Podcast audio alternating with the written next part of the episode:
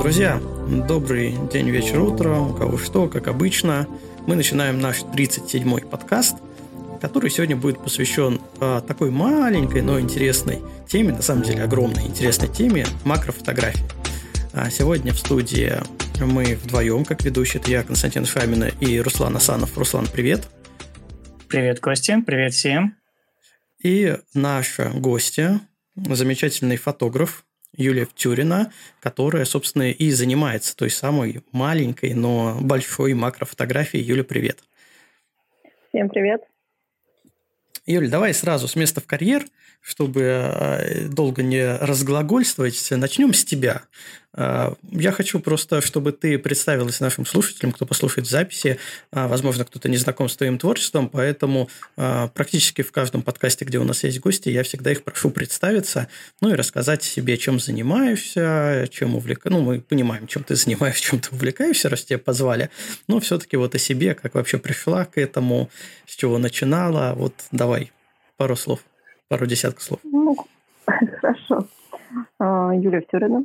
Занимаюсь, как многие называют это макросъемка, как называю я это съемка крупным планом, а, потому что это не совсем макро, и каждый раз я повторяю, что в принципе определение точного макро вы нигде не найдете. У каждого автора книжки свое определение.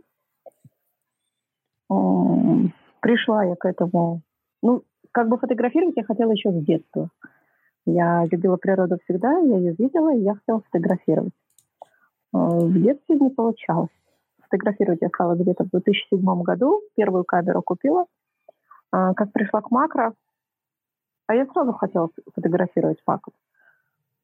То есть э, когда-то в детстве я увидела альбом фотографиями, на котором были бабочки – какого-то зарубежного фотографа. Это вот такое воспоминание, которое вот толкнуло меня. Вот я хотела фотографировать именно, именно макро, именно небольшие объемы, небольшие предметы, что-то такое локальное. То есть э, идеи, я буду фотографировать пейзажи, у меня никогда не было. Ну, я этим и занимаюсь. А сколько ты уже занимаешься макросъемкой? Ну вот смотри, 2007 считай, сколько это получается. Эм, да. Да, да, да, да. Туго к вечерам, вечером сложно. 15 лет, 15 лет. Много и долго. Цифра, да. А, слушай, вот удивительно, а ты э, сказал, что никогда тебе не приличала пейзажная фотография. Мы тут в одном из подкастов обсуждали, ну, вообще, как люди приходят к фотографии. И э, классически у нас получилось практически два варианта развития событий. Первый вариант развития событий. Ты берешь камеру и начинаешь мучить своих родных, да, там, не знаю, кошку, собаку, маму, папу, бабушку, дедушку, детей.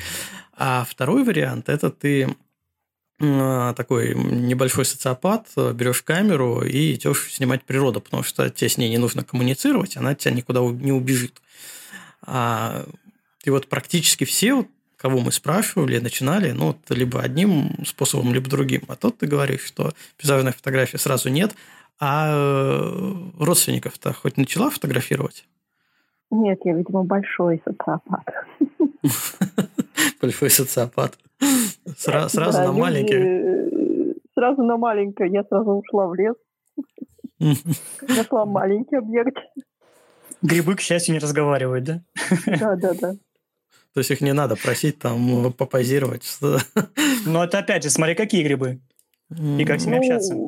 Я пыталась снимать свадьбу, но это просили. Но я лучше не буду рассказывать, как я вас свадьбу, потому что, эм, ну, как пишется, здесь не надо материться. Понятно. Ладно, давай тогда про макрофотографии поговорим. А, можем ли мы разбить макрофотографии на какие-либо жанры. Ну, мы знаем, что у нас есть, ну, какая-никакая, но классификация все-таки есть фотографии. Даже если мы говорим портрет, мы можем подразумевать, что это, не знаю, крупнолицевой портрет, ростовой портрет, постановочный портрет, парадный. Если мы говорим пейзаж, мы можем э, разбивать это дневной, ночной, звездный, астро. В макрофотографии есть какие-нибудь хотя бы условные разновидности э, макрофотографии? Я бы, наверное, разделила его на две подгруппы такие вот подгруппы. Это художественная макро и макро более техническая. Угу. И что ну, из этого? Так, что? Да, что из этого что? Я занимаюсь художественной макро. То есть это картинки, в которых даже не всегда можно найти главное действующее лицо, скажем так. Объект. да, объект такой вот. Его нету, потому что он активно взаимодействует с фоном.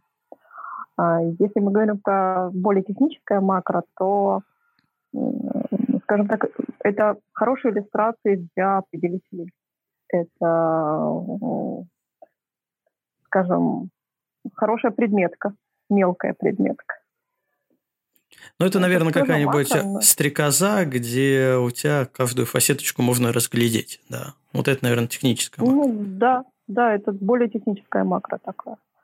Угу. Здесь э, главным, наверное, становится то, что задний план, ну, убрать все лишнее, скажем так, с переднего, заднего плана, вообще все лишнее, все детали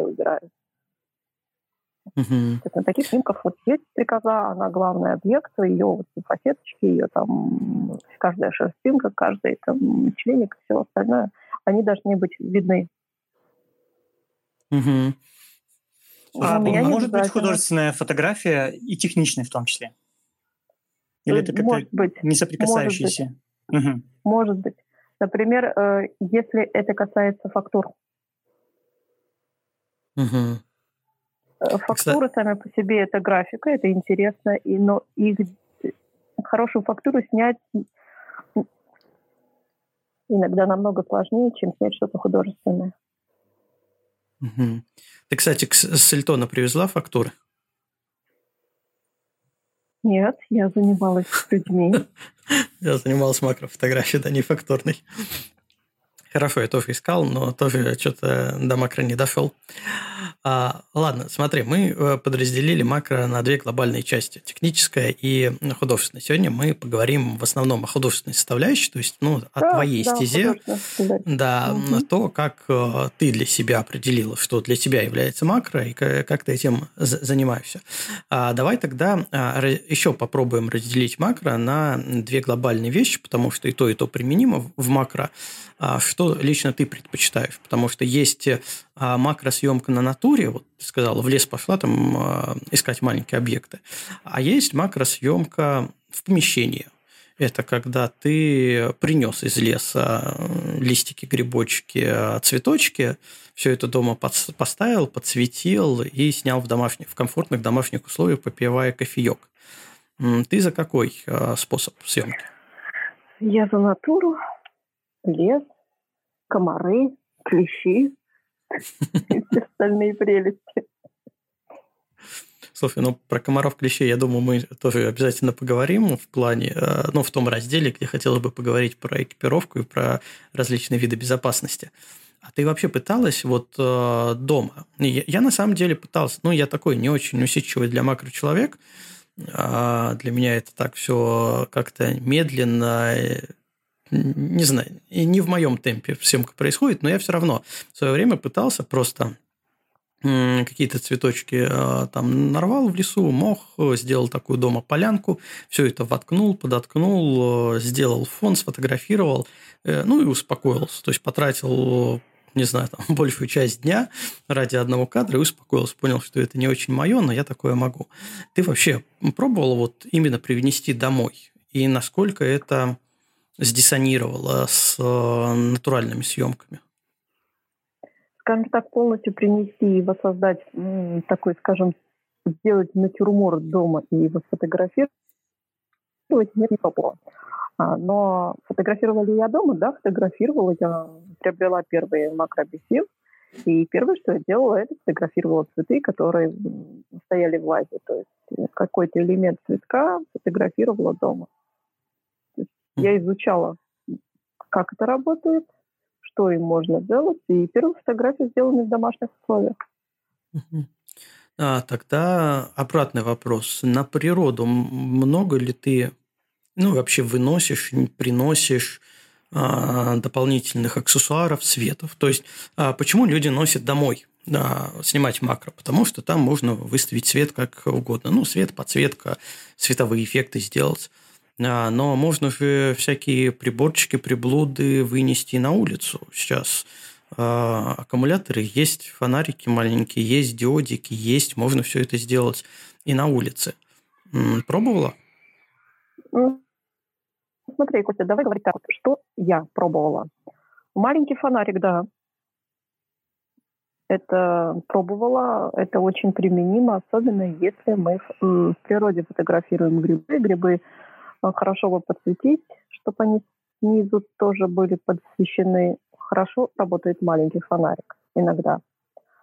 А, зеркальце всегда со мной. Угу. Оно не выкладывается вообще из рюкзака.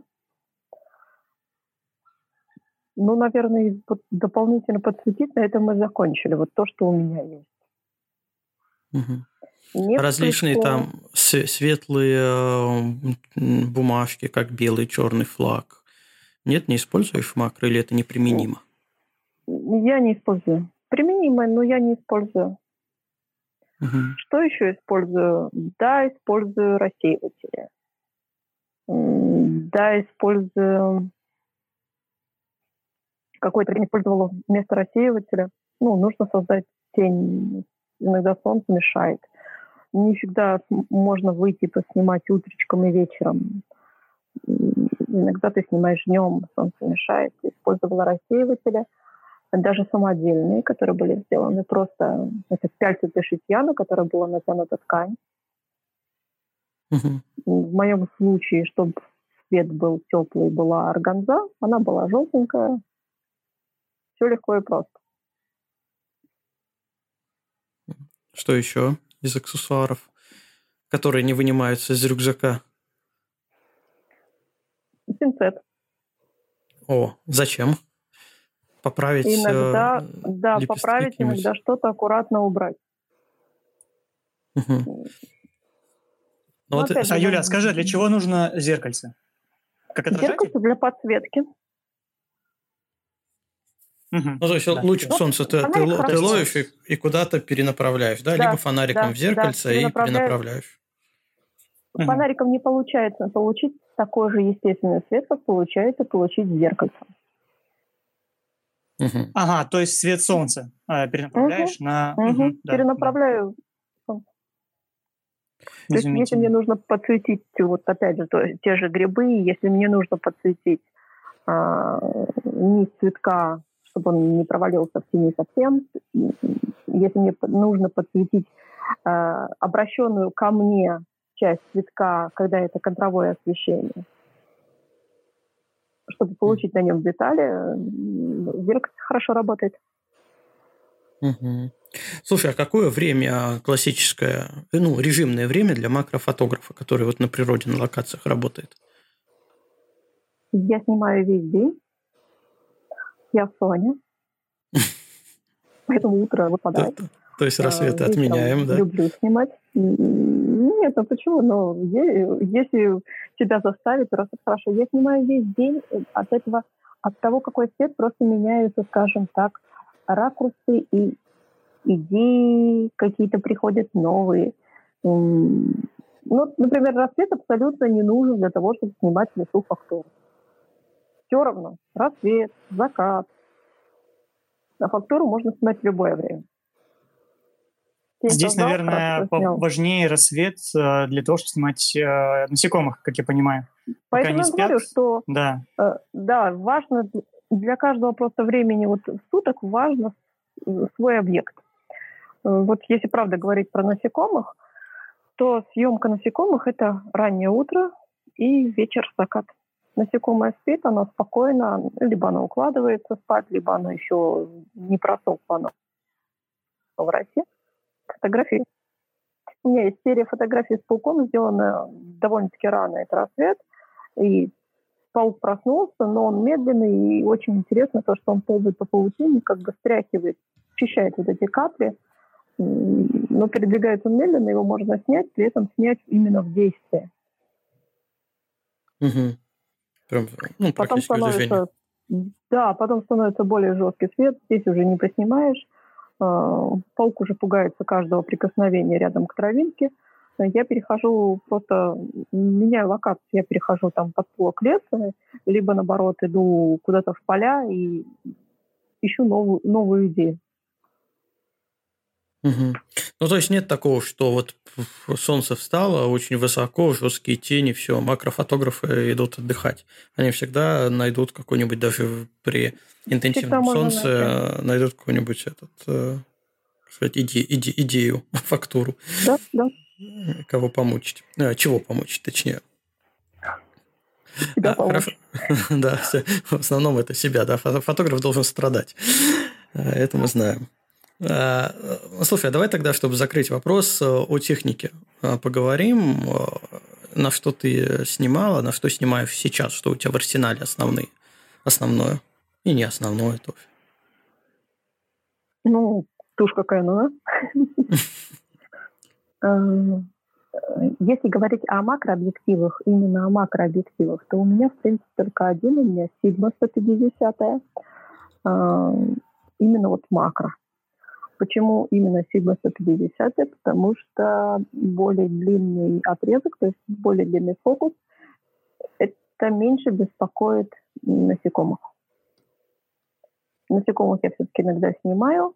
Чем ты дальше от них находишься, тем ты меньше их беспокоишь. Поэтому 150 миллиметров или там 180 того же Canon, вот это вот отличный выбор. Угу. То есть у тебя получается, ну, из макро один, а еще чем-то а, Из макро, да, один. Все остальное у меня совершенно не макрообъективы. То есть я снимаю макро телеобъективом, я снимаю макро старой мануальной оптикой, которая не является макро.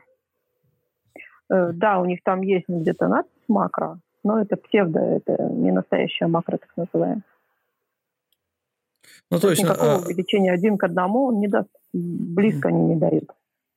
Ну, то есть, э, есть, в принципе, а, два варианта. Ну, из основных, когда на объективе написано макро. Первый вариант – это подразумевает, что действительно макрообъектив объектив полноценный, там, один к одному, один к двум. Uh-huh. А, а, а есть просто надпись макро, означающая, что у тебя очень небольшая минимальная дистанция фокусировки МДФ. Да, да. Когда ты можешь там линзы упереться во что-то, ну, условно, там, допустим, те же, а, на телеобъектив, если у тебя МДФ порядка 20-30 сантиметров, это уже круто. Это уже можно написать макро на объективе. Можно. Ну, да, конечно, я... ты такой детализации, как на макрообъективе, не получишь, потому что все-таки макро есть, макрообъективы есть, они заточены под это. А, но для художественного макро вполне себе. Вообще телеобъективы очень люблю использовать для макрофьемки, для именно художественной макрофьемки, потому что они хорошо собирают картинку, очень хорошо работают с передним задним планом. То есть это вот как раз то, что нужно. С широким углом здесь сложнее. Угу. А не пробовала э, старые советские объективы, либо переделать объектив под макро? Перевертыш ну, из этого, ну, э, перевертыш есть, перевернутый передний линзой, Гелиос 44 44 глаз перевернутой передней линзой. Э, специфичная вещь, довольно творческая. Но если кто-то хочет получить резкую картинку, то понятное дело, что это невозможно. Особенно с помощью перевертыша. Ну, я не знаю. Может быть, кому-то повезло, нашел такой гелиос, который дает резкую картинку. Который не гелиос. А, да, который не гелиос. Есть сороковой гелиос, у него более резкая картинка, не перевертыш. А, потом из старых еще есть Юпитер.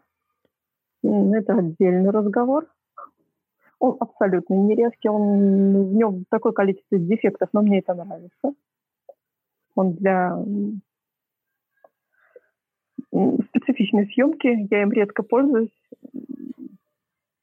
но иногда получается что-то очень интересное.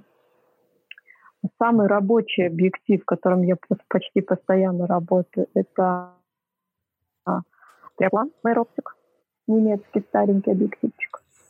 Он тоже не макро, это портретник с необычной БКшкой и таким вот софт-эффектом на каждом светлом объекте, который попадает.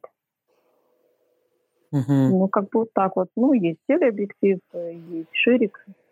Их тоже используют. То есть, Иль, подожди, твой основной рабочий макрообъектив – это не макрообъектив? Да, все верно. Круто. Абсолютно. Шах и мат всем макрушникам. Э, макрообъектив, макрообъектив я использую чаще всего для того, чтобы снять хорошую фактуру.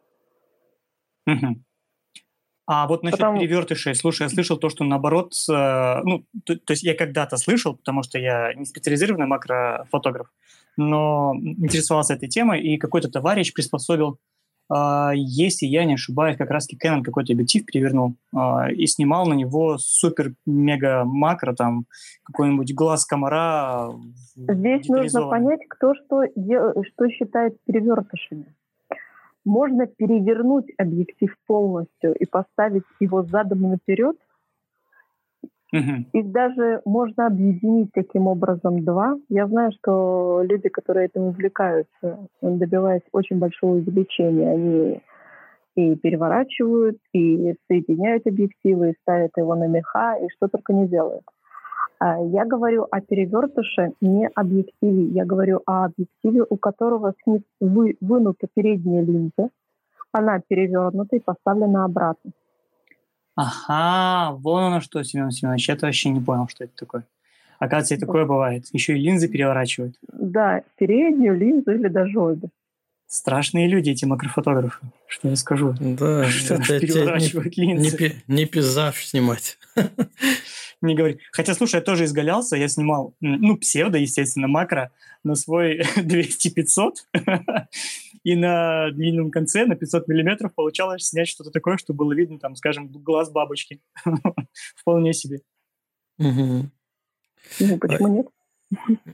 Юля, я правильно понимаю, что вот это вот все, все старые объективы, вот эти все перевертыши, а, это в основном ну, ради художественного эффекта? То есть, если ты хочешь да, техничное абсолютно. макро, то смысла этим заниматься нету. А если ты хочешь какое-нибудь там странное, необычное баке, размытие заднего фона, переднего, то ну почему бы и нет? Э, соглашусь. Э, для технического макро, наверное, вот те перевертыши, про которые мы про которые говорил Руслан, именно когда переворачивают объектив, используют для супермакро, вот да, они работают. Но это, я этим не увлекаюсь, поэтому я не могу сказать, какой объектив надо выбрать, чтобы перевернуть, и получился очень четкий глаз. Вот не скажу. Абсолютно. Есть отдельные форумы, есть люди, которые этим занимаются, которые этим увлекаются, которые больше этим увлекаются, чем фотографией это туда. Угу. То есть тогда сразу, наверное, надо закрыть вопрос про стейкинг, это тоже туда все. Эм, да, в принципе, да. Я не занимаюсь стейкингом. Наверное, у меня не хватает усидчивости потом сидеть в программе, соединять 100 с лишним слоев и сидеть и чистить на них еще вот эти вот все а, артефакты, которые образуются, потому что они все равно образуются. Потом я снимаю на природе. Я мало представляю, как можно снять 100 с лишним вот этих вот кадров, или там, да даже 15, и чтобы ветра не было. Он, по-моему, есть всегда. Угу. Ну да, но а, в, основ, в основном работа... те, кто таким техничным занимается, они все-таки занимаются в домашних Дома. Да, потому что здесь нужно, здесь нужен хороший объектив, здесь нужны меха, здесь, ну, здесь много что нужно. Ну, кстати, я знаю одного такого фотографа, э, который снимал, вот Краси наш э, коллега, Костя тоже его знает, он uh-huh. тоже увлекается макро, он снимал стейкинг кузнечика, стейкинг с рук, блин, как каким-то образом и снял, и Нет, ну, в принципе, если у него э, короткие выдержки, то стейкинг, я пейзаж стейкинг с рук снимаю, ничего страшного нет. Я знаю да. тоже хорошего фотографа, который снимает стейкинг на природе, а потом сшивает больше сотни кадров, и я не представляю, как это делать. Ну, я тут не только короткие выдержки, но и железные нервы должны быть Да, у компьютера, который это все сшивает. Да. А, а, слушай, а, чтобы, э, может, закончить э, вопрос с техникой, что вообще из приспособ а, можно соорудить самостоятельно. Вот ты говорил, фонарик. Понятно. Фонарик какой нужен? А, какой-то супер-пупер для макро или просто хост-товары? Зеркальце, я так понимаю, что можно купить где угодно, какое угодно, лишь бы в карман поместилось и не билось. За место вот. зеркальца можно использовать диск от старого чипа. Ну, по крайней мере, в отличие от зеркальца, он не бьется. Угу. Жесткий диск. Ну, а... Дорогое зеркальце получается. Да, да, я тоже прикинул цену сейчас. Нет, а компакт-диск? Можно же, А, хотя он будет, наверное, какие-то разноцветные давать э, отцветы. Он просто похуже отражает. Пробовала, похуже отражает. Тогда уже лучше простое зеркало. Ну, маленькое зеркало, вот его где угодно можно купить. А, что еще такое? Фонарик. Фонарик тоже не обязательно нужен какой-то стилизированный. А, просто главное, чтобы он не был сильно голубым. Это должен быть либо белый свет, либо хотя бы теплый свет. Избавиться потом от голубой засветки, от того, что фонарик холодный бьет, при обработке сложно. А мощность фонарика? Нужно, чтобы он мог а так... перебить солнечный свет? Или нет смысла с фонариком заморачиваться, нет, когда солнце нет, светит? совершенно маленький... Господи, у меня такой малюсенький фонаричек, который там одной батареечки, купленный где-то в ларечке с э, журналами. То есть совсем такая микроскопическая вещь, потому что вот реально для чего я ее подсве... использовала, это подсвечивать грибы. То есть он должен быть маленький, потому что его нужно спрятать в мху, где-то там, внизу под грибом, чтобы он подсвечивал. И при этом не нарушить композицию снимка. И еще знаешь, что я подумал, вот, вспомнив, Костя, твой фонарик, если ты будешь с ним им подсвечивать грибы, то у тебя получится жареные грибы на фотографии. Благодаря его мощности. Ну, э, кстати, мы тут случайно вышел, вышла новая версия этого фонарика у меня на 1000 люм, маленький, а вышел на 4000 люм, тоже маленький. И мы поехали в Никола Ленивец недавно, и а, просто человек, который купил этот фонарь, э, он себе прожег куртку случайно, он в кармане включился, и в кармане дырка теперь. Какая жесть. А представь себе, попадет тебе в объектив, да на сетчатку, да и на матрицу. Ну его. Ну, да. Поэтому а, Юля, а малень... диоды на батарейках а, насколько применимы? Я не пользуюсь. Ты не пользуешься? А пробовала? Ну, ради ну, интереса, какой можно получить эффект э, от диодов? От диодов? Мы здесь попробовали использовать елочную гирлянду на батарейках, светодиодную, теплую, для создания бликов сзади, сзади, как бы так вот. Ну, нет бликов. Хорошо, когда есть озеро, речка, там можно блики создать. Хорошо, когда есть трасса, можно блики создать. Но здесь мы вот попробовали, ну, канава в степи на Пожельтоне. А, свет ушел, все, все такое вот кучненькое, скажем так. И мы уложили за цветы э, гирлянду. Эффект получились блики. Реально блики красивые. Кому вот, если не рассказать, ну, кажется, что что-то отражает, что-то бликует. Что это гирлянда елочная. Но главное, не разноцветная. Хотя, если кому-то просто интересно, почему бы, не, почему бы они, им не быть разноцветными? Ну, то есть, э, получается, там гирлянда, вот эти всякие диодики на батарейках, в принципе, нормальный аксессуар для макрофотографий. Ну да, да, можно, но только я всегда за то, чтобы честно рассказывать, что вы использовали. То есть, если вы э, жизнерадостно пшикаете все пульверизатором, ну, пожалуйста, в описании снимка, ну, напишите, что это пульверизатор. Угу. О, слушай, это э, интересная тема. Не надо а... в описании снимка писать, да. Да, э, это интересная тема про обман подписчиков, а, потому что в пизавке происходит все то же самое.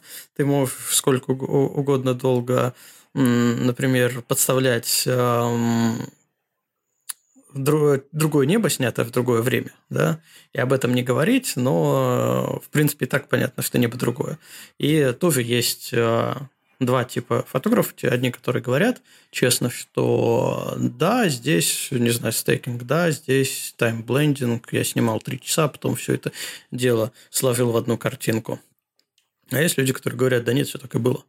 А я так понимаю, что в макрофотографии еще больше таких вариантов, потому что если в пейзаже ну, в принципе, если ты насмотришь на пейзаж, ну, хотя бы вообще там, не знаю, в походы ходишь, видишь пейзаж глазами, ты можешь отличить, да, что, ну, такого вот прям не бывает одномоментно, да, это явно растянуто во времени фотография.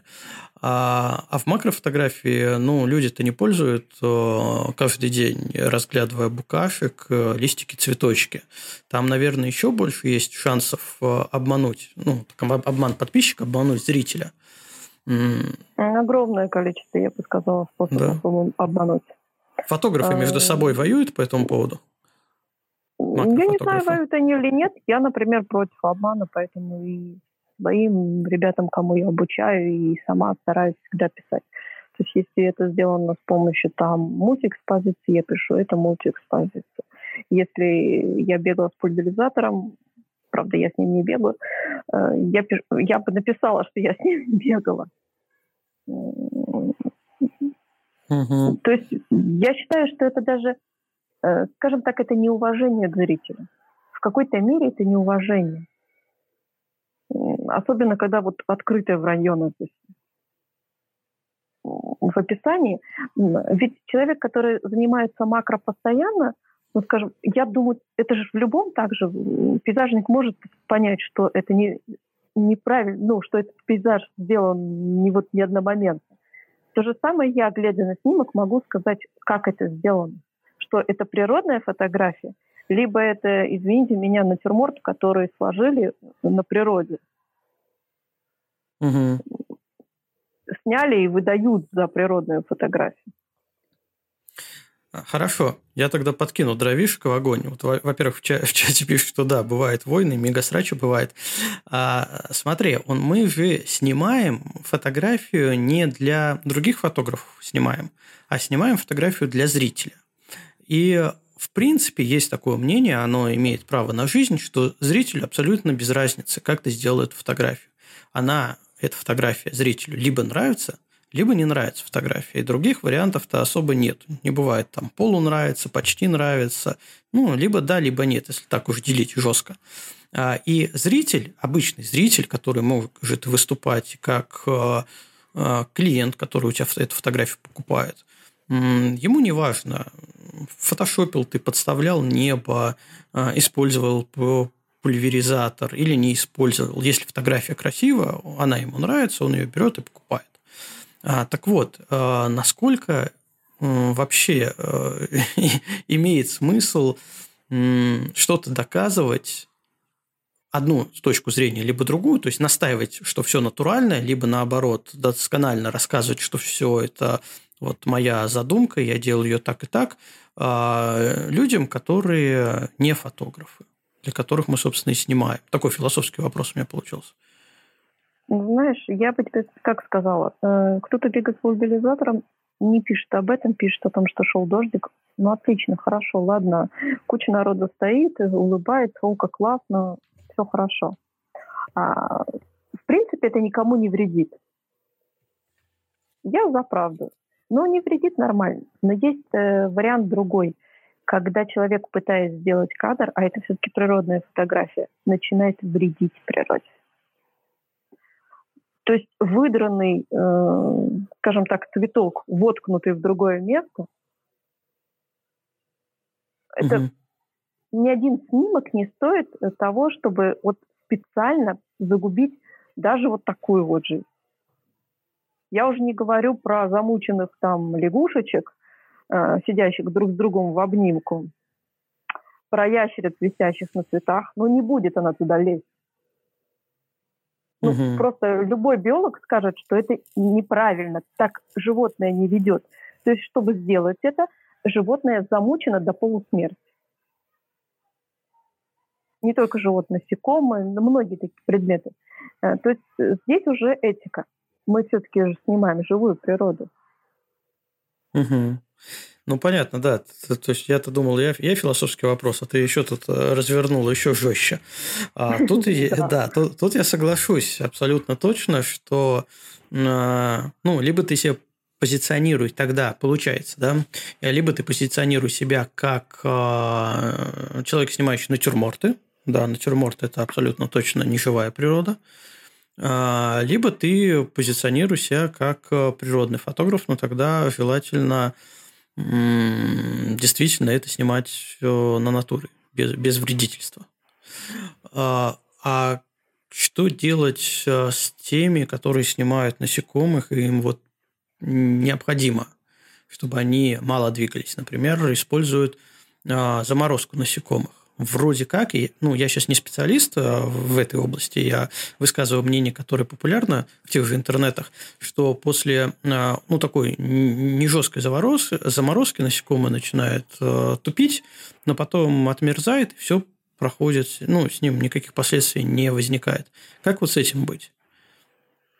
Не знаю, я просто не знаю, честно говоря, сколько их потом, правда, разморозилось и побежало дальше.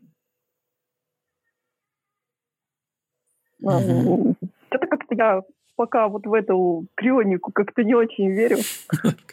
Не, ну, э, да, лягушки тоже размораживаются, наверное.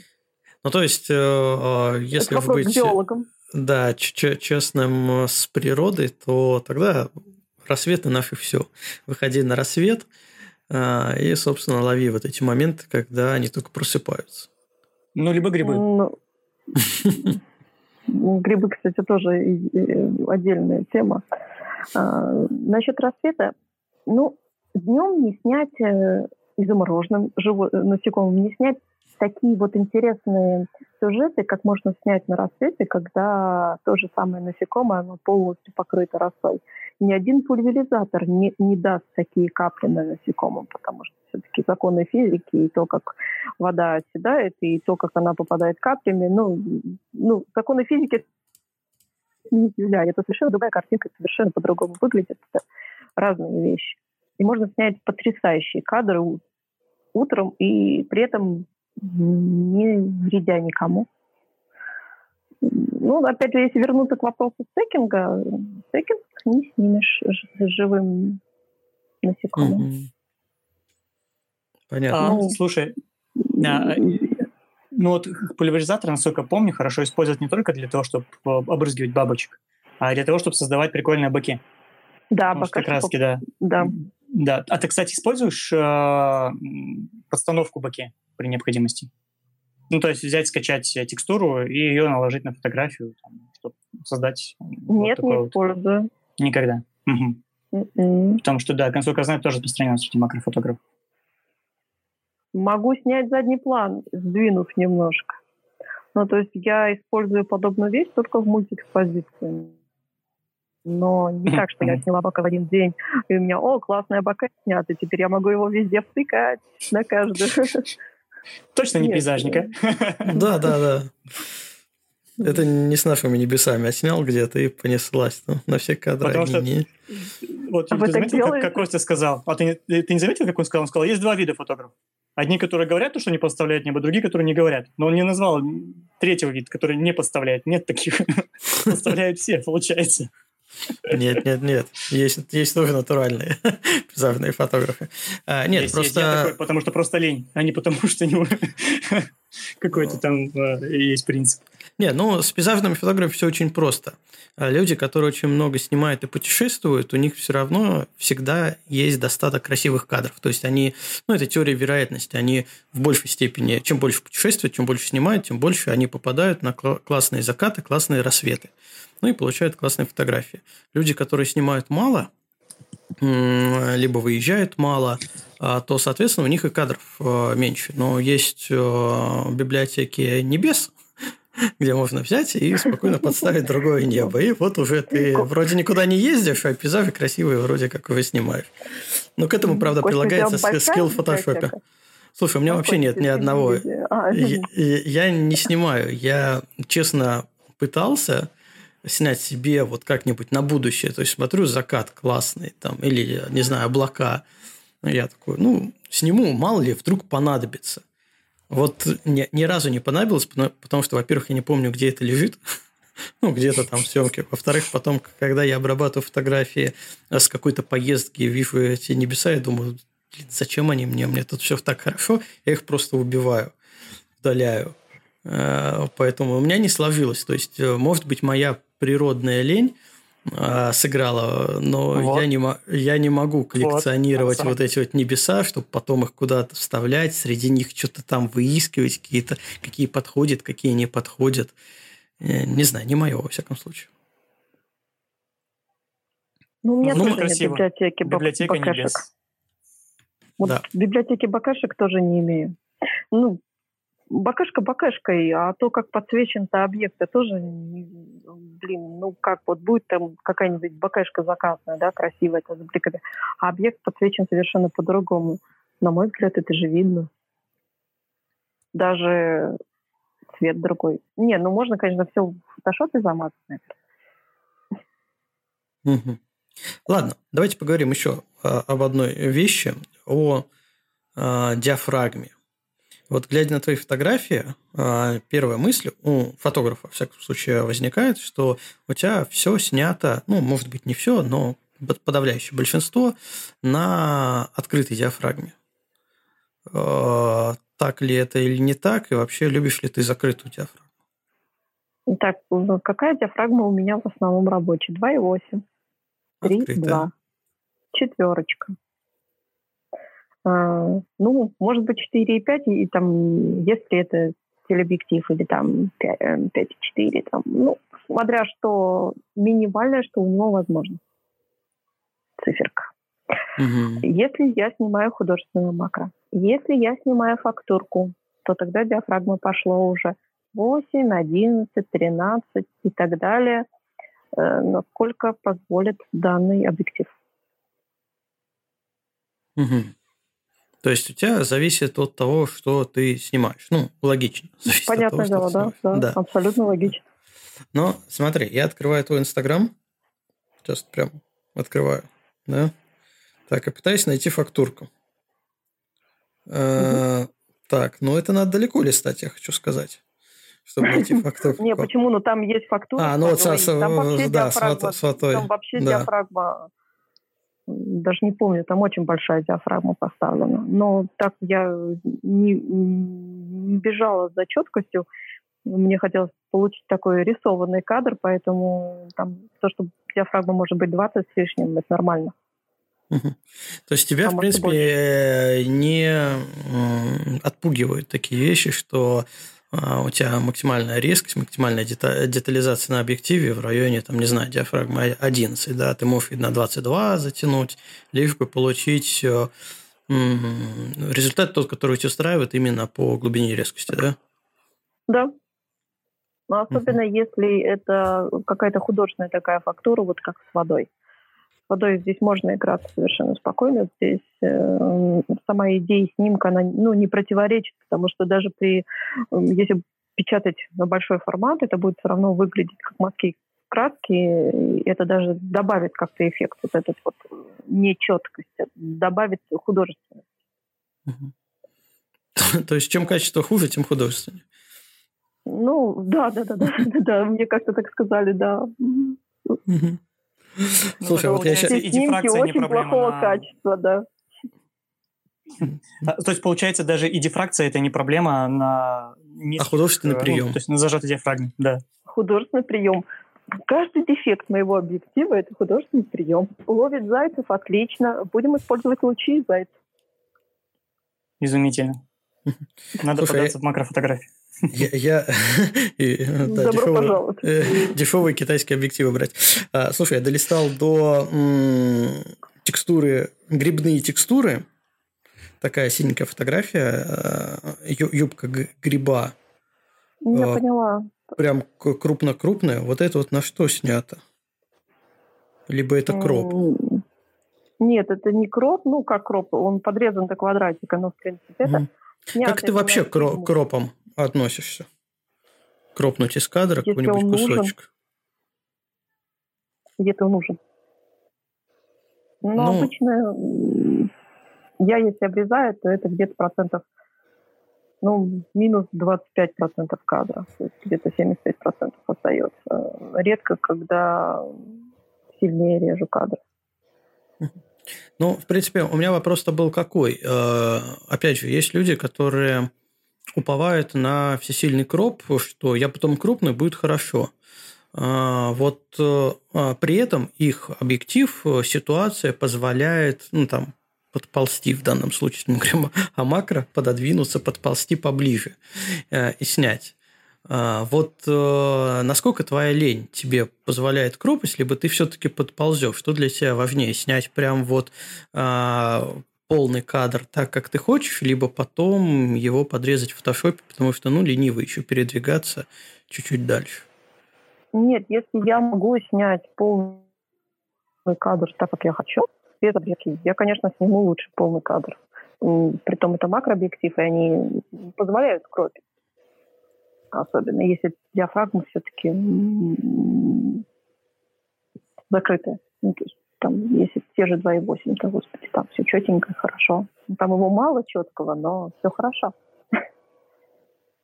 Вот, кстати, спрашивают, 20% плюс-минус кропа, привычка от конкурсов, там запрещено больше 30% да. кропать обычно. Очень многие вещи становятся привычкой от конкурсов. А, снимать так, чтобы потом требовалась минимальная обработка. Это привычка от конкурсов. Угу. А еще лень. Еще лень, да.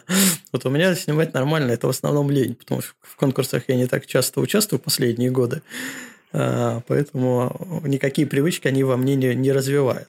А вот лень родная моя, собственная, это да, это всегда беда. Хотя в плюс идет. А, а, следующий вопрос, какой бы я хотел задать, это очень часто у нас встречается в чате, в том числе вопрос, что, ребята, как вы вообще на натуре снимаете макро и э, не получаете шевеленку? Тот же ветер, все колышется, цветочки вылезают из э, глубины резкости. Как вот с этим бороться? Наверное, самый главный секрет макрофотограф, как на натуре получить резкий кадр. Какая-нибудь специальная поза макрофотографа. А, кстати, видел, да, да, наверное, как эти китайские, позы китайских фотографов, туристов. Вот, может, у макрофотографов есть специальная устойчивая поза там на четвереньках как-нибудь? Честно? Если сильный ветер, то все равно будет шверинг. Да, можно там играться с СОшкой, э, с диафрагмой, но смотря что ты хочешь снять. Скажем так, если на улице сильный ветер, я снимаю фактуру, мох, кору. Но угу. оно устойчивое. Я не буду снимать э, какие-нибудь нежные маленькие цветочки, если сильный ветер, но это никаких нервов не хватит. Скажем, я снимаю постоянно с штатива. Либо если штатив невозможно установить, то я снимаю там, ну, уровня земли. Иногда бывает, надо совсем вот прямо уровень-уровень земли, чуть ли не подкопаться. Когда фотоаппарат лежит, то есть картинку я вот таким вот образом вижу. И если ветер сильный, да, у меня цветочек ходит ходуном туда-обратно, э, я не буду снимать этот цветочек, я просто не буду снимать именно этот сюжет. Э, ну, я найду другой сюжет. Слушай, а насколько... Реально, я просто найду другой сюжет.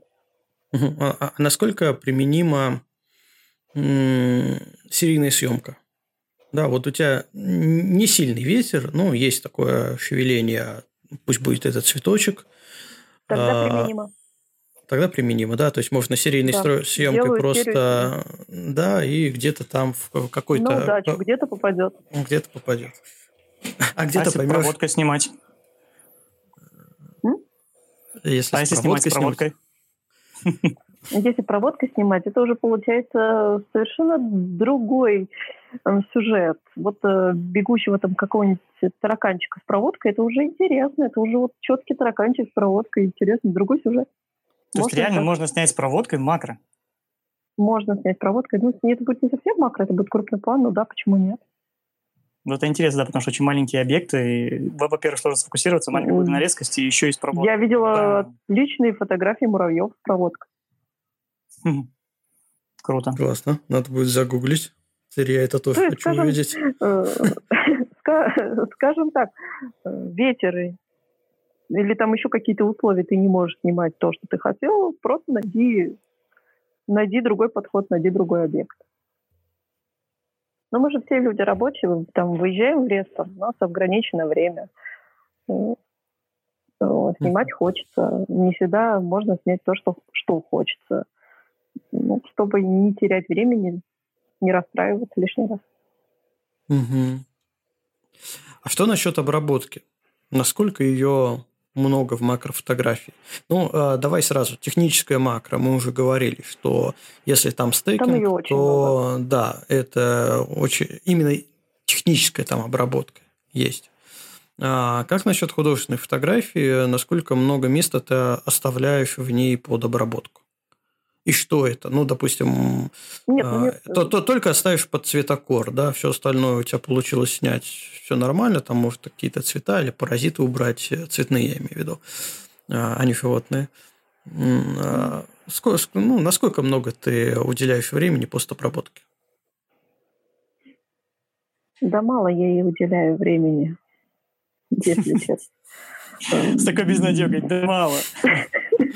Как, как, как будто надо бы больше, да, но я очень мало времени уделяю постобработке. Да и фотошоп изучить не мешало бы. Нет, серьезно, довольно мало занимаюсь постобработкой. Я не буду там заниматься обработкой. Вот я сегодня и завтра я еще поработаю с этим кадром и еще. Ну, бывает вот минут там, могу полчаса потратить, а могу 10 минут а могу открыть его в фотошопе, посмотреть. Ну, так нормальненько, сейчас я чуть поярче сделаю, вот, все отлично вообще. Угу. Нет, серьезно, стараюсь, чтобы вот полтуночки э, я чуть-чуть там потрогала, где-то что-то откорректировала, яркость, там, контрастность, там, немножечко цветом, минимально. А цветокоррекция, вот у тебя есть фотографии, которые тонированные в определенной оттенке. А, это же, ну, по сути, это постобработка. Это надо говорить про каждую фотографию отдельно, потому что... Не, ну понятно, что да, есть то... там закатные, э, ну вот я просто листаю, есть фиолетовые фотографии. Фиолетовая фотография сделана, потому с, что с снята через фиолетовый объект.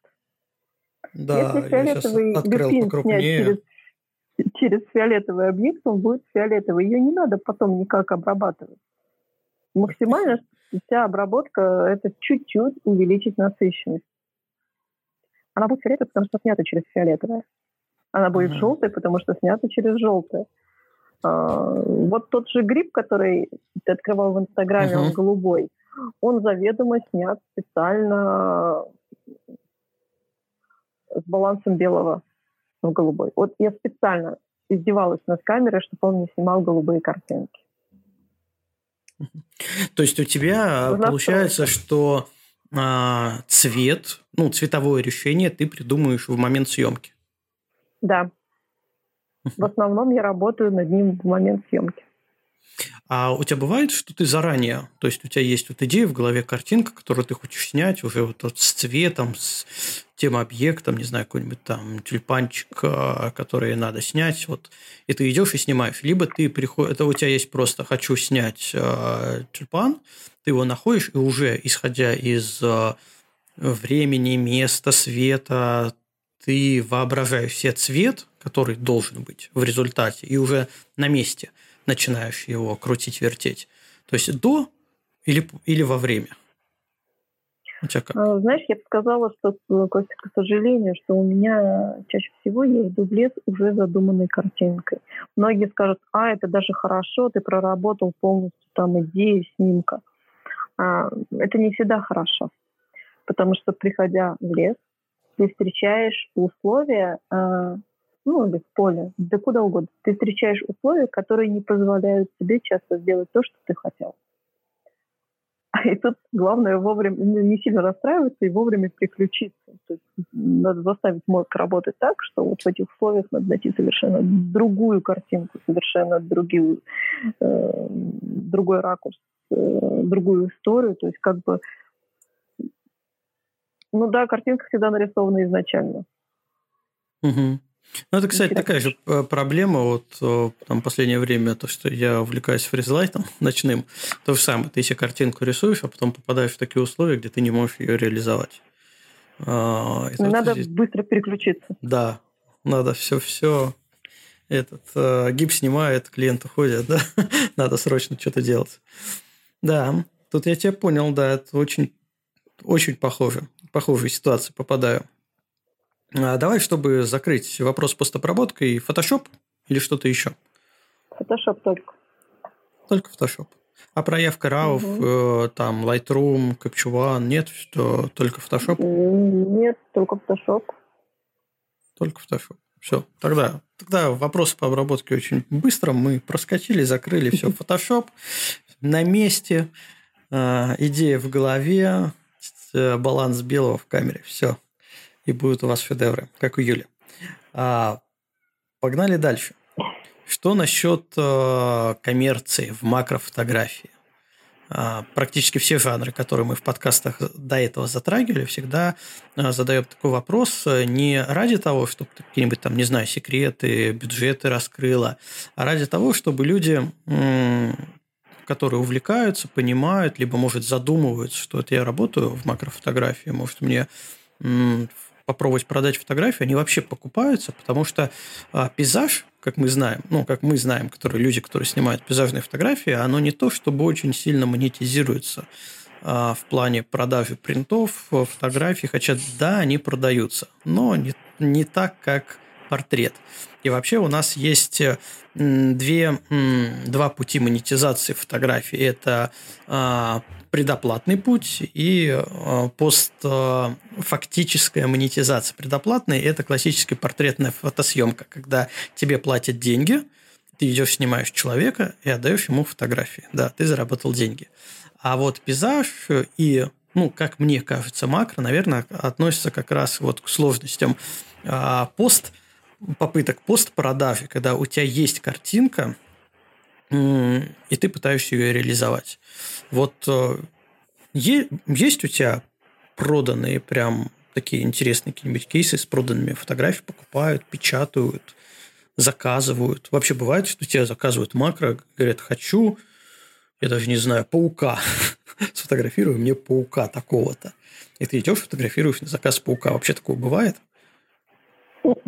Нет. Такого не бывает. Ну, может быть, просто ко мне не обращаются, потому что я не так фотографирую пауков.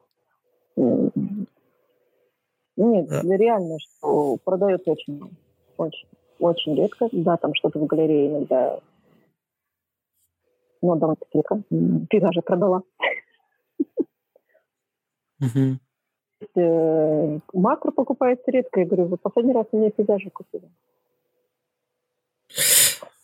Ну, слушай, в моем понимании, а, если говорить об интерьерной э, фотографии, то есть фотографии, которую покупают для того, чтобы украсить, а, разбавить, сделать акцент в интерьере, то если сравнивать пейзаж и макро, то макро в этом плане выигрывает. И, э, соответственно, у меня такое удивление, что если пейзаж для этого покупают, ну, худо-бедно, но покупает пейзаж для интерьера, то макро-то тоже должны покупать по идее. То есть, я бы тебе сказала, вот, если ты за рубежом продаешь свои фотографии, я думаю, что там она более активно покупает. У нас вообще как-то так очень своеобразное отношение к фотографии в интерьере. Я просто как человек, э, занимающийся интерьером, а, с работой, э, понимаю, что вот почему-то повесить там не это нормально, а повесить хорошую фотографию с животным, это уже менее как-то востребовано. Вот картину с животным они повесят, а фотографии нет. Угу. Ну, вот интересно. Я разговаривал с э, людьми, это дизайн-студия довольно крупная, известная, с ними давно дружу. Я, собственно, разговаривал с ними в разрезе, ну, ребята, вот вы крутитесь, вертитесь именно в дизайне интерьеров, так, солидно, профессионально, создавая интерьеры вообще с нуля – дорогие, прям это не бюджет варианты, а именно прям очень дорогостоящие интерьеры для огромных домов. А как вы заполняете пространство? Вы, вы же используете какие-то принты, картины, сотрудничаете ли вы с фотографами, чтобы вот, ну, как бы и коллегам по цеху немного помочь в этом? Они говорят, нет, мы не сотрудничаем ни с какими фотографами, и вообще в, в нашей а, профессии это не очень, ну не то, что приветствуется, это не очень распространено, потому что клиенты разные, мы не знаем, что им нравится, и мы всегда ставим некую абстракцию в виде фотографии на наши там проекты. А там уже клиент сам разберет, что он хочет. Он хочет какой-нибудь макро, он хочет пейзаж, либо он хочет свой парадный портрет в э, интерьерах 18 века и костюмах, э, там, не знаю, царей и цариц. Вот. Ну, Костя, поверь мне, что процентов 90 этих клиентов потом повесят туда скорее даже не фотографию, а картину. То есть что-либо нарисовано. Ну, это вот, если это будет фотография, то это будет... Могут еще абстракцию повесить, что-то абстрактное, фотографированное. Могут повесить графику. Ну, или это будет э, портрет. Понятно. Ладно, значит, на, на, наши, э, как это, наши желания совпадают с возможностями. То есть мы опять остаемся, что пейзажники, что макрофотографы остаются не удел. Так кто может быть клиентом? Ну, понятно, что какие-то э, несистематические разовые э, покупки в интерьер все-таки возможны. Кто еще может да, купить возможно. макрофотографию и для чего? Какие еще? В журнал могут купить фотографию? Ну, журнал, как обычно, покупают, в общем, статью, им отдельная фотография редко когда нужна. А для оформления чего-либо могут. То есть были такие отдельные запросы. Нужна там права с росой. Но это для оформления чего-либо. То есть какой-то рекламный буклет или еще что-то. Такие вещи. Ну, очередь. Потому что, в принципе, все это можно найти на соках. Угу. Такие банальные вещи. Тут получается, что, возможно, даже у тех самых технических макрофотографов у них больше э, вариантов коммерции, потому что да. э, ну, из-за именно техничности, да, какие-то там, не знаю, крылья бабочки прямо в деталях, э, можно больше применений найти. Хорошо, ну, то есть не, не хорошо, но насчет этого вопроса. Мне, мне вообще нравится, как диалог. Я такой, такой развернутый вопрос какой-то задаю, задаю. Юля, нет, нельзя, не продается. Хорошо, погнали дальше. Получается, что макрофотография, э, макрофотографы, э, как и большинство пейзажных фотографов, это все-таки фанаты своего своего увлечения, жанра, которые снимают э, ради художественно-эстетического, художественно-эстетического наслаждения зрителей. Правильно? Ну, скажу так, да. Ты пытаешься через фотографию показать свое восприятие мира. Ну, вот я лично так. То есть э, это такое субъективная, такая субъективная вещь. То есть это мое видение мира. Э, я понимаю, что люди, которые смотрят на фотографии, могут совершенно по-другому воспринимать данный объект и данный мир. Ну,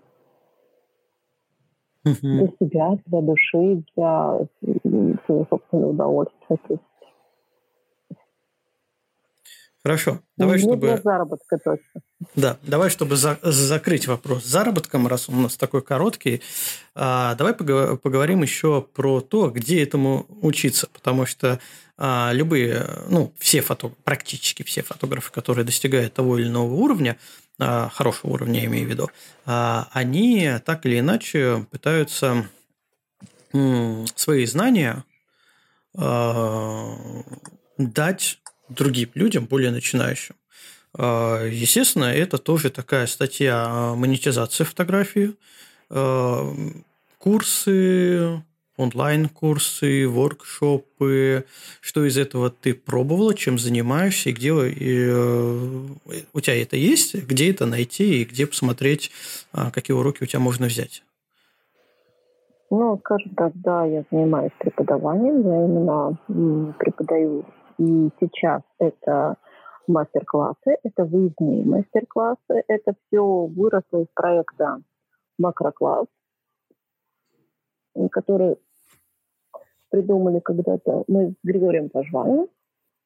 То есть э, тогда у нас это состояло из теоретической и практической части. Также выезжали на какую-то локацию, будто заповедник или будто просто точка на карте, э, читали лекции, показывали все это на практике. Э, сейчас скажем так, наверное, из-за занятости Григория. И я вот одна продолжаю, но это переросло именно в мастер-классы на природе, потому что, в принципе, многое можно, да, можно прочитать лекции. То есть можно рассказать о том, как работать со цветом, как работать там с композицией 7, 7, 5, 10. Но когда ты просто читаешь лекцию где-то там в помещении, показывая фотографии, а без подкрепления этого на практике толку от этого мало.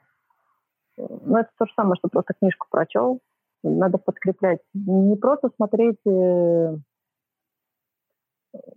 скажем так, учебные пособия, а именно подкреплять. Поэтому сейчас это переросло все именно в однодневные выезды, такие в области. Да, мы утречку садимся там на электричку или еще куда-то, э, едем за город, снимаем какой-то интересный объект. Э, то есть все вот эти вот принципы работы с объективами, принципы работы с композицией, я все это объясняю вот прямо на месте смотрю, что у людей получается, то есть даю советы, рассказываю про ошибки. Ну, как бы вот так вот. Угу. Какие, какие ближайшие? Куда собираешься? Ближайшие 13 июня. А, прям? Едем на... Да, буквально через недельку, если соберется группа, она собирается по чуть-чуть, э, едем искать орхидей. Куда? Где сейчас орхидеи будут 13 июня? Ну, честно говоря, они здесь. Сейчас уже начнут появляться, потому что уже поклонились.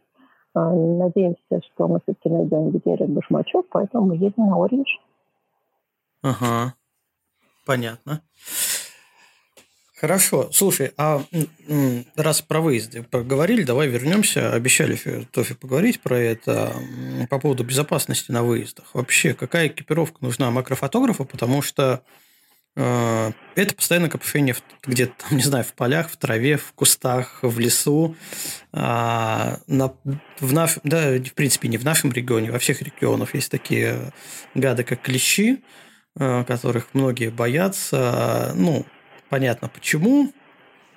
А, что ты можешь посоветовать из такого must-have для макрофотографа, который э, снимает на природных локациях?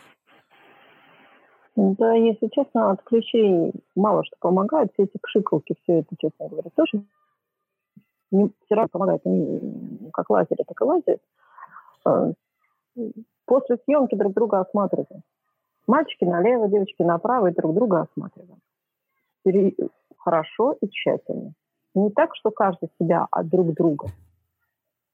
Это, наверное, лучший вариант, потому что если он где-то ползает, то ты его заметишь. Угу. Ну, обычно они ну, сначала же по одежде ползут, потом уже... Ну да, сначала по одежде, потом они по телу. И... Потому что, ну да, можно посоветовать там плотные штанишки, заправлять там штанишки, носочки. Э, можно все это посоветовать, и эти советы, советы есть в интернете, потом эти костюмы, все остальное все равно залазит. Ну, не, не сразу он... кусают, да? То есть не сначала Нет, ползают, не сразу. ползают, и можно и да. снять успеть. Да, угу. совершенно спокойно. Потому что клещи вещь такая, вот спивался клещ на территории города. Вот, знаете, я выезжаю за город, и да, я вижу клещей, но очень редко. А вот спивался он на территории города, ты себя на территории города не обезопасишь. Угу. Ну да, больше живности, на, наверное. Они везде ползают. Да, тут главное, главное осмотреть, ну, либо друг друга, либо сам себя, то есть э, э, одежду протряхнуть, э, рюкзак, фоторюкзак, просто Угу. Все смотреть.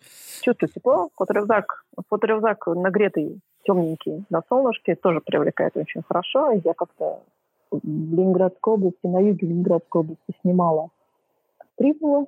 Фоторюкзак лежал, как бы так. Э, я снимала. Но я в тот день сняла себя вместе с, и с фотооборудованием, ну, я не знаю, ну, наверное, около сотни.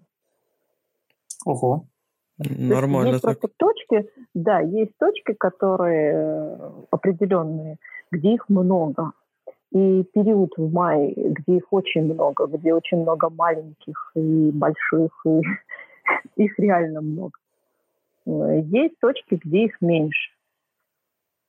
Ну, в новостях пишут, что типа там Приозерский район, там Выборгский сейчас много клещей. Пока не видела.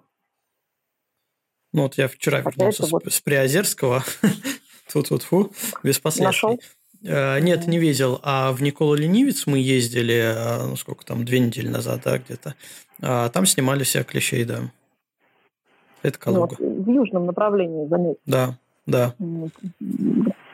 Каждый раз сталкиваюсь больше в южном направлении. То есть, вот, например, 13 приведу ребят в южном направлении, ну, обязательно все-таки как бы так нужно, да, пусть спрей будет от клещей, лишним, лишним не будет. Хороший от клещей, там обработать заранее одежду. Ну и главное осмотреть друг друга. А эти всякие прививки делать не делаете вы там? Бывает они вообще? делаю обязательно. Да. Угу. Значит, каждый год делаешь, да, получается, перед сезоном? Нет, не каждый год, по графику. Ну, там ага. определенный график вакцинации, это принципе, инфекционист об этом говорит, говорит, когда, что и как. Uh-huh. От энцефалита делают, все-таки энцефалит это не шутка. Если боррелиоз ты можешь пролечить, хотя он тоже может пройти тяжело, довольно-таки тяжело, и с последствиями совсем остальным, но он лечит. То энцефалит это, конечно, более серьезная вещь.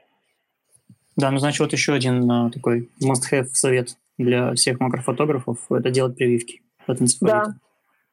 Я считаю, что да, вообще для всех, кто живет в таких где он есть и выезжает за город, это макрофотограф, даже любой фотограф, любой, в принципе, кто живет в палаточке, хорошо бы привет.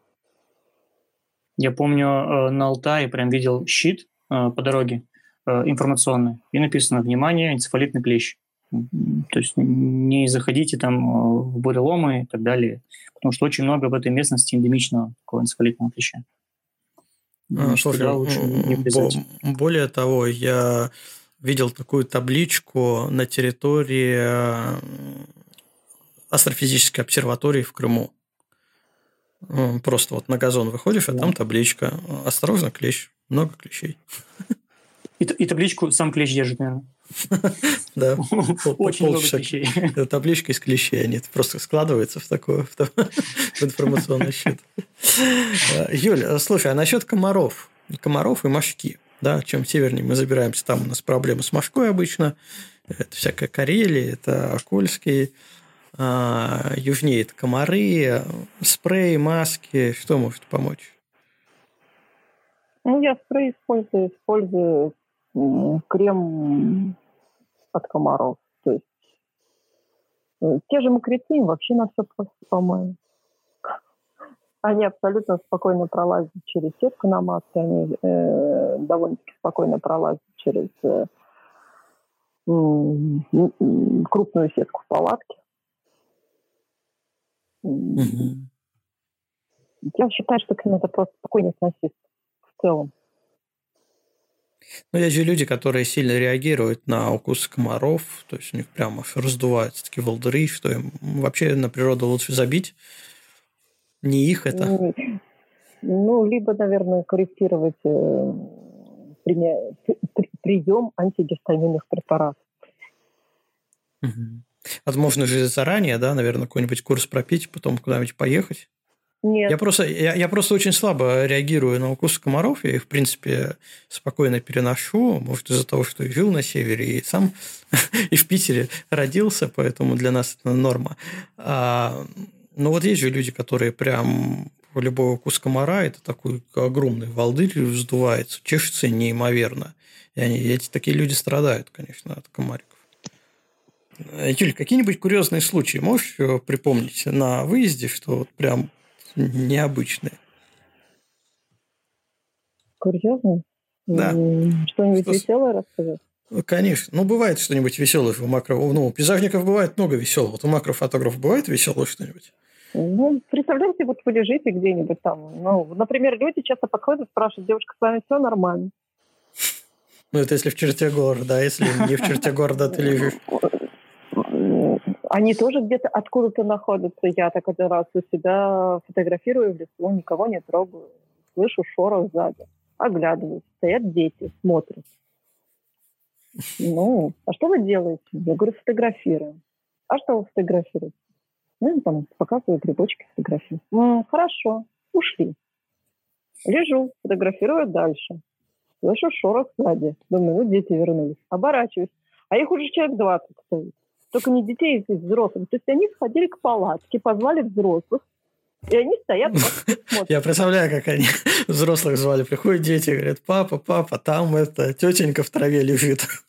Пойдем посмотрим. А потом начинается вопрос, а потом начинается вопрос, а для чего вы это фотографируете? А вы фотографируете для журнала? Самый потрясающий вопрос в лесу задан это, а сколько стоит ваше фотооборудование? А, сейчас я всем опасно отвечать, да. Сколько стоит мое фотооборудование? Ну, так, да, весело. Ну, у макрофотографа вечно поза своеобразная. Это как в анекдоте, да, про этих, а, про дачников, которые а, дачники два, два встречаются, да, один говорит, здравствуйте, а, а вы кто? Чуть не узнаю. Разворачивается, наклоняется, да, в, в позу копателя грядки. А, да, да, точно, сосед. Вы тоже так себя узнаете? Ну, видимо, да, это как, как это считается, что собачник собачника без собаки не узнает. Да, да, да, да, это та же тема. Да, понятно. То есть макрофотограф узнается лежа э, и на четвереньках, да? Ну, где-то так. А, кстати, вот про всякие приспособы для фотографирования. Хорошие вещи на коленники и налокотники. Те, которые для дачников. Я сама не пользуюсь, но девчонки очень рекомендуют. Угу. А ты вообще не, ну, не пользуешься просто из-за каких-то принципиальных позиций или что, или просто тебе, не знаю, лень их использовать? Или ну, ноги, Наверное, или как колени не болят? Даже болят, они поцарапаны не всегда, и вид после съемок такой, как будто тебя пытали.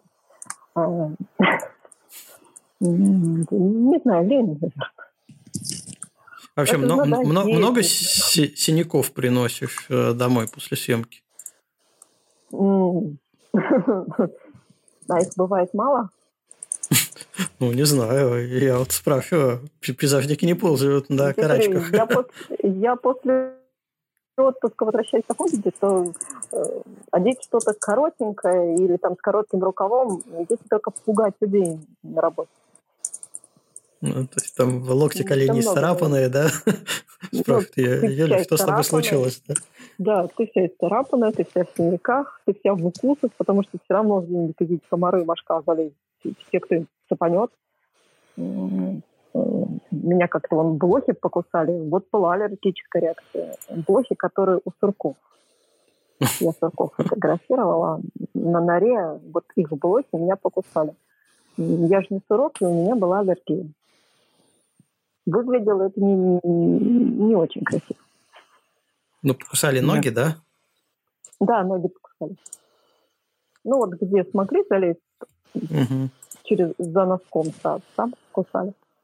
Ну, то есть, все-таки э, штаны в носки, высокий ботинок, э, не знаю, какой-нибудь да, там. Да, да, да, да. Это, это, это тоже все-таки надо. Мере обезопасит. Обезопасит. Потому что есть еще такая проблема, как змеи. И в Ленобласти это актуально. Где-нибудь там в степи это еще более актуально. Угу. А что в степи еще чума актуальна, наверное. Ну, тут надо знать просто очаги зановных инфекций. Ну, кстати, да. А ты от чумы делаешь прививки? Нет. А такие бывают? А вот именно такие бывают? Ну, не знаю. Я надеялся, что вы мне сейчас расскажете. Один степной э, по рождению житель, а другая, которая путешествует и ползает там по траве где-то. Слушай, я... нет, мне кажется, такого не бывает. Не бывает от чумы? Я не слышал, что... Не бывает, ну, слушай, а ну, собак-то прививает от чумы, людей нет? У нас в основном прививают от вирусных инфекций.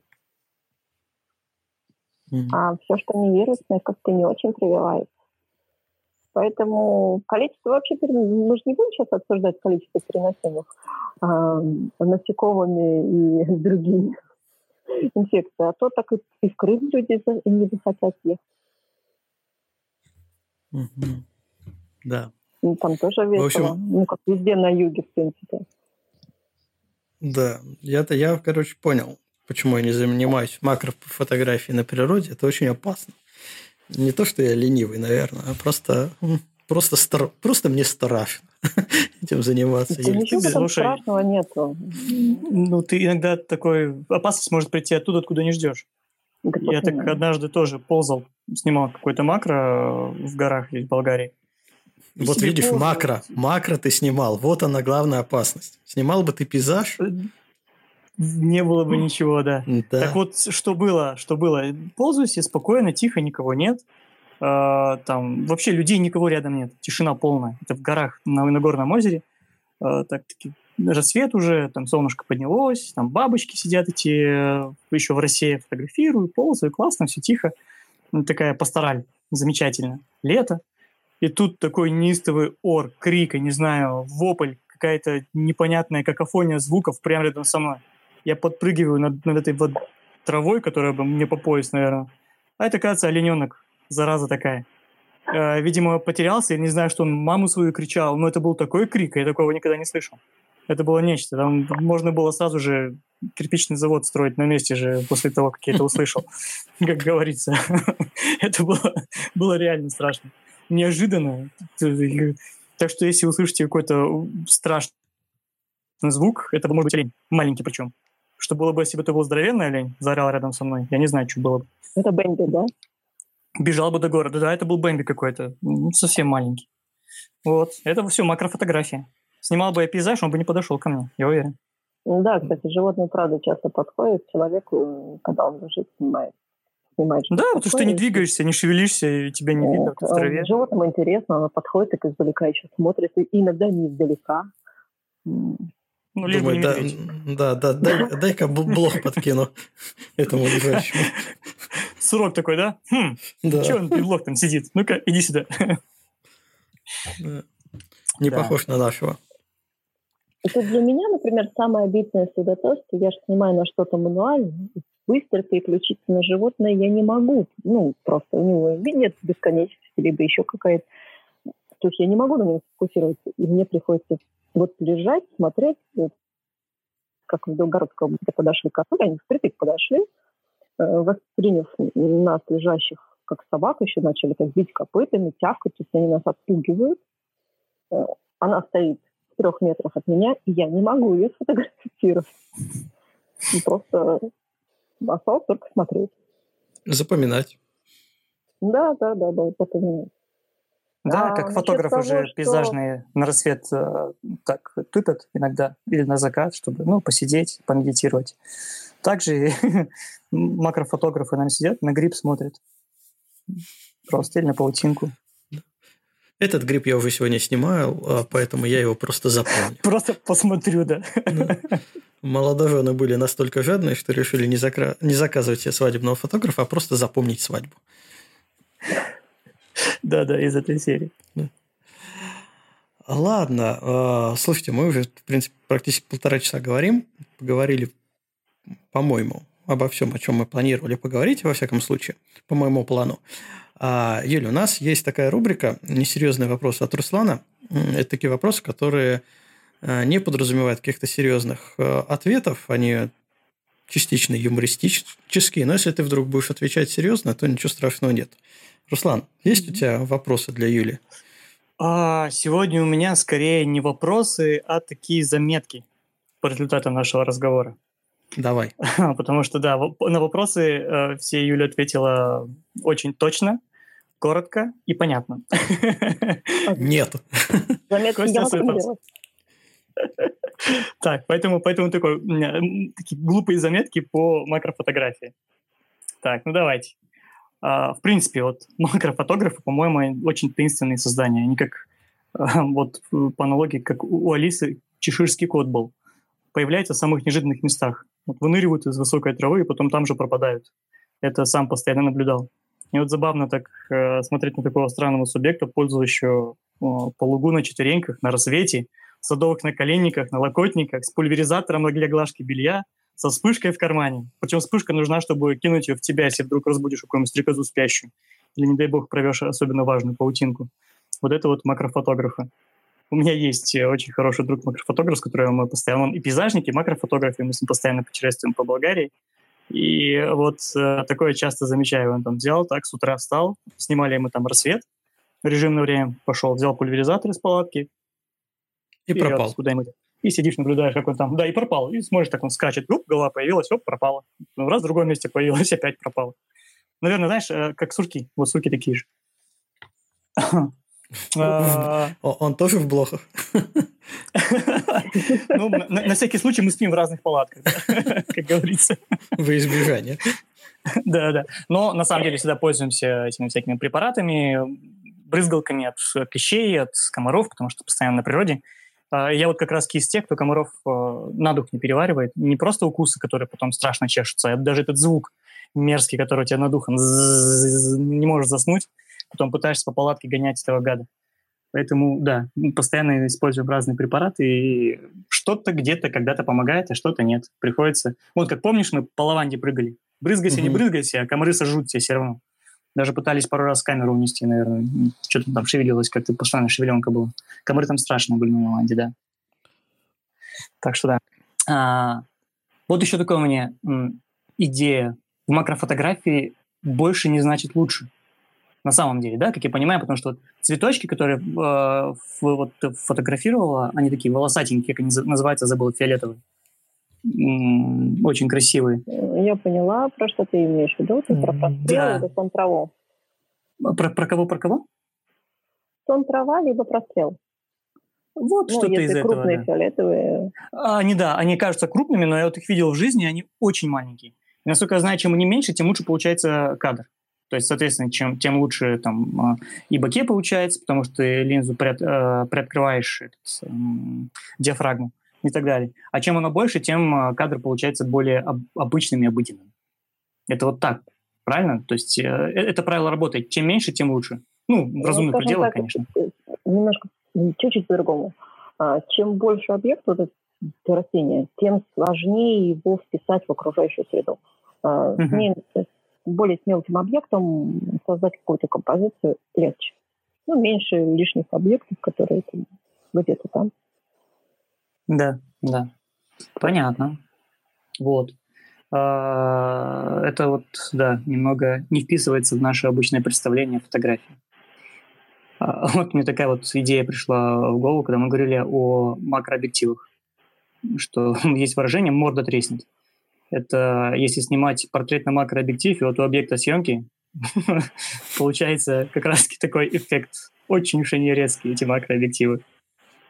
Ты, Костя, снимал, кстати, на макрообъектив когда-нибудь? Э, именно портреты? Нет. Для придания большей резкости? Нет. В портрете больше а резкости это, это не значит хорошо. Это значит потом да, много да, ретуши. А вот то, что Особенно делает... А, ну невеста, да. У невесты лучше как можно больше, чтобы было бакея и желательно... С софт-эффектом. Да. Особенно, если она уже какое-то время гуляет, давно гуляет. Загуляла. Загульная невеста. Особенно к концу свадьбы всегда тогда, уже не говоря про жениха. А, так, погнали дальше. Вот еще одно такое э, наблюдение. Есть люди, которые, э, как говорится, не видят дальше своего носа. Так вот, макрофотографы – это люди, которые видят на 20-30 сантиметров э, дальше от своего носа. Чем лучше, чем на любом другом расстоянии от своего носа. А, и видят то, что не видит никто другой. Согласна, Юля? Согласна. Однозначно. Слушай, я а, согласен. А, Подожди, сейчас... второй часть. Э, да, я сейчас тебя перебью. Мы ехали на машине с Юлей по Ильтону, искали тюльпаны. Едем на машине, и такого тюльпаны пошли, он там слева тюльпаны, справа, все такие в машине. Где? Где ты их видишь? Как ты их находишь? Ну, мы просто едем по степи, нету ничего. Юля, да вон тюльпаны, вот смотри, там тюльпаны, сям тюльпаны. Мы уже остановились, выходим, действительно тюльпаны. Вот вопрос, ну, как это, как это возможно? Насколько глаз наметан, чтобы вот э, на ходу различать такие маленькие тюльпанчики, э, которые растут э, где-то там в степи? Юля, как этому учится? Ну, с опытом приходит. С опытом приходит. Или специальные курсы, надо пройти специальные курсы, как находить интересные э, цветочки в степи среди травы. Ну, Костя, знаешь, какая большая проблема потом? Ты потом идешь по городу, ты, ты вообще не потому идешь по городу, ты, у тебя другие... Но ты видишь хороший объект для съемки. Но ты же не будешь там жить на той же лужайке там это снимать. Хотя вот кажется, свет хороший. Ну, почему бы а нет? не в принципе-то. Да, почему в городе не поснимать? Разницы же, по сути, нет. Но он растет и растет. Ну, кроме нет, того, что... Количество просто тех, кому будет интересно, для чего ты снимаешь и сколько стоит твоя аппаратура, будет чуть больше. Ну, да, да, но только вот этот дискомфорт. То есть, если ты э, макрофотограф-социопат, то, конечно, в городе тяжело. А если ты э, хорошо коммуницируешь с людьми, макрофотограф, то почему бы нет? Можно и в городе поснимать. Можно. Ну, либо ты макрофотограф-пофигист. И пускай, что хочет, где хочет, там и ходит. Вот где пофигист, тогда вообще хорошо. Да. Идеально. Слушай, у меня был такой один случай, когда-то давным-давно э, тоже как-то с камерой сидел, ждал э, супругу, которая пошла в парикмахерскую, постригаться. Думаю, ну, что делать, что делать? Я пойду посмотрю, может, чем пофотографирую какую-нибудь траву, там, не знаю. И что-то заигрался. То есть просто забыл обо всем, уже залез в какую-то канаву, вот эти рыки, которые вдоль э, дорог идут, вот они в Средней Азии, а это было в Казахстане. Там они очень часто такая вещь, сливные, сливные э, как каналы маленькие, да. Я уже в этом канале ползаю, каких жучков фотографирую. Уже забыл обо всем. И потом супруга выходит, смеется, говорит, мы говорит, там тебя все э, из парикмахерской ржали, фотографировали на телефон, как ты там ползаешь. Э, только твою попу было видно из этого РК, как, как она передвигается вперед-назад. Так что ничего страшного. Фотографировал, получил удовольствие. И другие получили удовольствие. Красота. Так, поехали дальше. а, вот. Кто такие макрушники? Макрофотограф называют макрушником. Я думаю, макрушники – это именно те, которые, вот о чем мы говорили, замораживают всяких членистоногих. А, это макрушники настоящие. Ты немного а связал с криминологией, да? Да. Да и вообще все макрофотографы, макрушники, сколько они вытаптывают, извините меня, этих Сколько самых членистоногих? Не только вытаптывают, они их э, они же не, не только ногами, они же лежат. Да, вываливают, я не знаю, как это по-другому сказать. И Хотя, имеют... Ребята, и какое право имеют эти... Э, да, и какое право имеют эти люди еще говорить э, что-то тем, которые замораживают э, животных? Хоть, если бы ты слышал, как я веду свои мастер-классы, у меня ребята иногда, по-моему, уже они уже наперед знают, что я сейчас окрикну кого-нибудь где-нибудь за то, что кто-то что-то там лишнее помял. Слушай, ну я хотел... Нет, сволочь, главное, муравейник.